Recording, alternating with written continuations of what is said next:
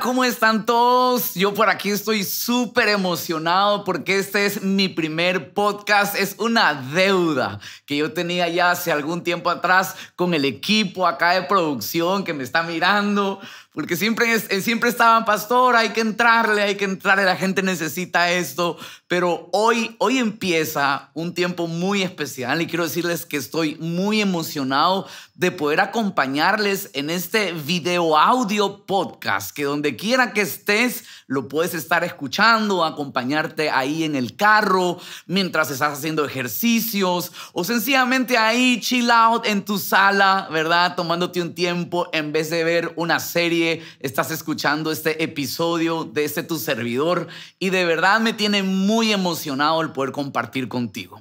Me comprometo a que cada uno de estos espacios te hagan reír, llorar, soñar, pero por sobre todo volverte una mejor persona. Así que gracias por ser parte de este tiempo y por sobre todo también compartirlo, ¿verdad? Que otros más puedan escuchar de este mensaje.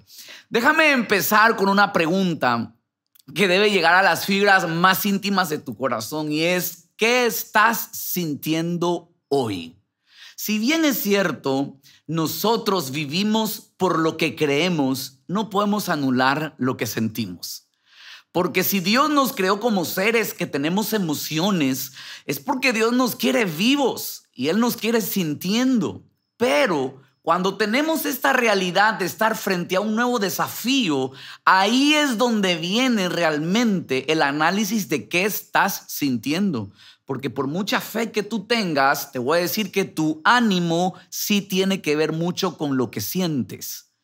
Y quiero empezar leyéndote, voy a leerte algunos textos aquí importantes que nos van a ayudar a mantener esta, esta plática.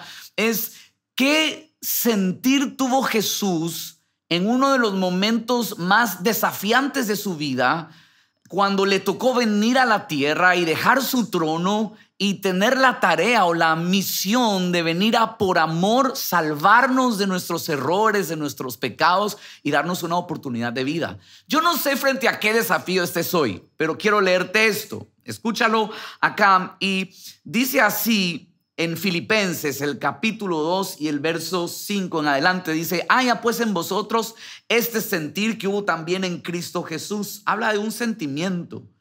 Él dice, el cual siendo en forma de Dios, no estimó al ser igual a Dios como cosa a que aferrarse, sino que se despojó a sí mismo y tomó forma de siervo, hecho semejante a los hombres, y estando en la condición de hombre se humilló a sí mismo, haciéndose obediente hasta la muerte y muerte de cruz.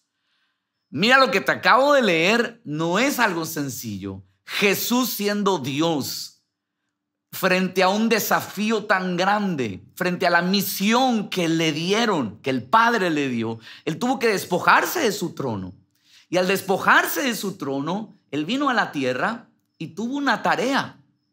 Normalmente quienes leen estos versos lo primero que piensan es en el sentir de humildad que tuvo Jesús. Pero yo quiero llevarte un poquito más allá. Jesús necesitó un sentimiento correcto de sacrificio y esfuerzo. Él tiene que haber dicho a su mente, vale la pena lo que voy a hacer. Yo no sé qué tienes por delante. Pero lo primero es analiza si lo que tienes por delante como desafío vale la pena hacerlo.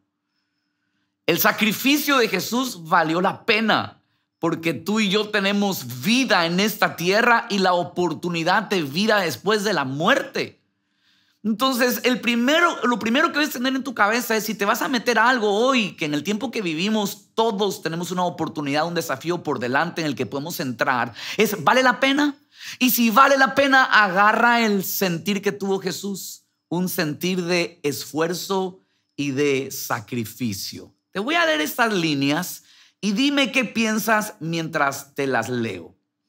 Tú pues sufre penalidades como buen soldado. Ninguno que milita se enreda en los negocios de la vida a fin de agradar a aquel que lo tomó por soldado. Y también el que lucha como atleta no es coronado, sino lucha legítimamente. Otro ejemplo, el labrador para participar de los frutos debe trabajar Primero, considera lo que te digo y el Señor te dé entendimiento en todo. ¿Sabes? Estas líneas se las dijo el mentor de Timoteo, el apóstol Pablo. Y cuando Timoteo tenía por delante un gran desafío en la vida, le dijo estas palabras y le dijo, sufre pues tu penalidades, señores, quien no tiene el sentimiento correcto para disponerse a sacrificarse por algo que vale la pena, no lo va a alcanzar.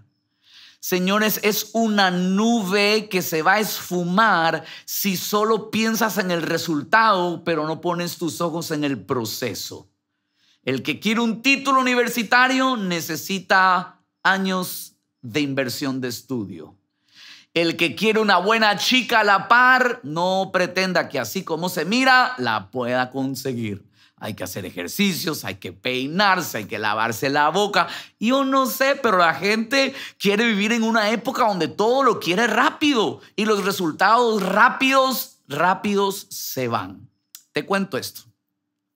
El año pasado en pandemia, como por ahí como en octubre, volví a tomar el sentir de ejercitarme en mi cuerpo. Para los que me conocen, mi cuerpo no es un cuerpo tan musculoso. Solo eso lo dice la pastora, pero porque me mira con ojos de amor. Pero yo me veo al espejo y cuando yo me veo al espejo veo esa realidad. Entonces en octubre me entró la onda de volver a intentar. Y fui donde un amigo que me recibió en su gimnasio y me empezó a ejercitar. Y de verdad, empecé a hacer ejercicios, empecé a tomar unos suplementos, ¿verdad? Por ahí unos secretitos que cualquiera que lo necesite y me avisa y fuera de este podcast se lo digo. Pero empecé a ver resultados y estuve cuatro meses ejercitándome, ¿verdad? Así como ese atleta que te acabo de dar el ejemplo y empecé a ver resultados. Pero me decían, esto es una carrera que toma tiempo y tienes que ser constante. Señores, me llegó diciembre me llegó Navidad, me llegó fin de año, en enero empezamos con todo el trabajo y la planificación que teníamos para el 2021, me desconecté, ya no pude ir al gimnasio, luego me salió un viaje, luego me salió otra cosa, el punto es que me desinflé. Todo lo que había ganado se me fue tan rápido. ¿Por qué? Porque en la vida para ver grandes resultados no se puede pensar en solo cuatro meses. Nada de lo que rápido se hace se va a sostener en el tiempo. Así que si tú estás invirtiendo y todavía no ves resultados en tu relación con alguien, en tu cuerpo, ¿verdad? En algún negocio, tienes que tener paciencia. El ejemplo que le dio Pablo a Timoteo son de el soldado que va a la guerra. Señores, el soldado que va a la guerra se prepara tiene que tener capacidades y habilidades para resistir, resistir toda temporada, resistir el sol, resistir la, fuente, la fuerte lluvia, resistir días sin comer, aprender a dar, eh, a sostener un arma, a tener, ¿verdad? Eh, la, mira puesta eh, en el objetivo, a, a soltar un montón de miedos. Son temas psicológicos que un soldado tiene que entrar no es que uno va a la guerra y aún así dicen las estadísticas que con toda la capacitación, el soldado que de verdad ya está en el campo a la hora de dispararse entre buenos y malos, le coge duro. Pero esa es la vida que enfrentamos. La gente mira a los ganadores de Fórmula 1, los ganadores de box, pero todas estas gentes que, estas personas que obtienen medallas, tienen horas, el atleta tiene que entrenar. Tengo una sobrina que ella practica el tiro al blanco. Ella practica con arco y flecha. Ella tiene hace unas semanas atrás, un tiempo atrás, platicaba con ella y me decía, eh, yo me decía, tío, tengo que estar seis horas diarias entrenando todos los días seis horas. Creo que deberías preguntarte cuánto estás invirtiendo para alcanzar esos desafíos o esos sueños y deberías pensar qué estás sintiendo. Todo lo que te estoy leyendo debe de llevarte a un pensamiento. Yo me tengo que sacrificar. Yo me tengo que esforzar para lograr tener algo. Cuando terminé mis estudios recuerdo de teología, cuatro años que estudié teología a la par. De estos cuatro años estudié yo dos años de administración de empresas. Y recuerdo tanto que cuando me gradué de teología, me tenía ya dos años aparte de haber estudiado administración de empresas y mi mamá llega y me dice, mijito, lo felicito, se graduó con teología, pero ahora se tiene que terminar la universidad. Y yo le digo, mamá, sí, pero es que ya voy a empezar a trabajar de pastor, no me tiene que terminar la universidad. Y no tuvo mejor idea mi mamá que yo vaya a terminar mis estudios fuera del país yo ya tenía la iglesia donde nací, prácticamente me habían invitado a ser parte del equipo pastoral, ese era mi sueño, pero me tuve que ir a estudiar fuera del país. Me fui al otro continente, al viejo continente. Y recuerdo que estando en Alemania, te cuento esta historia larga, corta, a las dos semanas de que mi mamá y mi papá me mandaron, mi papá hizo un mal negocio no le fue bien y agarran el teléfono y me llama y me dice, mijito, ya no te podemos mandar la mensualidad. Ahí vea qué hace. Y estaba yo al otro lado del mundo entonces tuve que agarrar y en ese momento ver cómo trabajaba. Te cuento cuál fue mi primer trabajo. Estando allá, fui a trabajar una cartonera. Entraba a las 12 de la medianoche, salía a las 6 de la mañana pasaba de pie todo el día armando cajas. Eran unas máquinas que eran siquiera unas siete veces más grande que yo. Y lo que tenía que hacer yo era alimentar la máquina con un cartón y cuando la máquina lo sacaba ya hecho caja, tenía que sellar la caja. Me pasaba de pie todas esas seis horas. Era un trabajo no tan agradable, créanme. Y, yo me iba a la casa a seis y media para darme una ducha y a las siete y cuarto ya tenía clases de universidad hasta las dos de la tarde, donde regresaba a mi casa a hacer deberes, medio a dormir algo, porque a la medianoche en una ciudad desconocida tenía que irme a estar de pie la madrugada trabajando para poderme sostener. Señores, todo se construye con sacrificio. El soldado tiene que sacrificarse, el atleta tiene que sacrificarse, el labrador que está arando la tierra y sembrando tiene que sacrificarse. Cuidado y vaya a ser que solo tú sueñas echado en una cama la grandeza de tu vida, pero no te despertaste ya de ese sueño y empezaste a sacrificarte para obtener resultados creo que hoy deberíamos meditar. Jamás me voy a olvidar. En ese trabajo que no tenía sentido, en ese trabajo que yo decía, ¿a qué hora me vine? Dios estaba viendo. Y Dios estaba viendo mi corazón. Si yo estaba alegre, si estaba esforzado, si estaba agradecido por la oportunidad que tenía.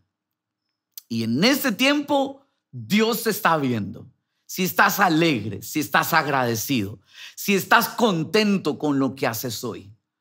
Porque por lo que te sacrificas hoy es lo que te permitirá tener el corazón para disfrutar mañana.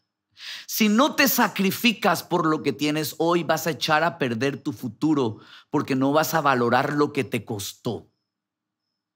Cuando yo veo a mi gente a veces que por ahí está siendo descuidada con algo, me acerco y le digo, eso que tú manejas costó tanto, es el esfuerzo de tantos para tener esto, a ver si lo cuidas un poco mejor. ¿Qué es lo que han puesto en tus manos tus padres? Que les ha costado esfuerzo y que hoy tú tienes que cuidarlo. Piensa por un momento en todo esto que te estoy hablando y te quiero soltar dos ejemplos que creo te van a impactar.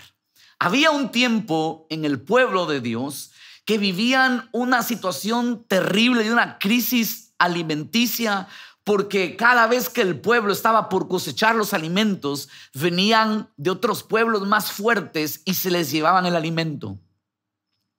el pueblo de Dios estaba escondido, habían hecho cuevas para estar ahí. Pero dice la historia que hubo uno, y quiero leerte esta frase, hubo uno que estaba, en vez de estar escondido, él estaba afuera guardando el trigo. Y dice que un ángel lo vio. Y cuando un ángel lo vio, quiero leerte aquí esta porción, dice que cuando un ángel lo vio. Solo déjame leerlo aquí. Dice que le dijo, varón esforzado y valiente.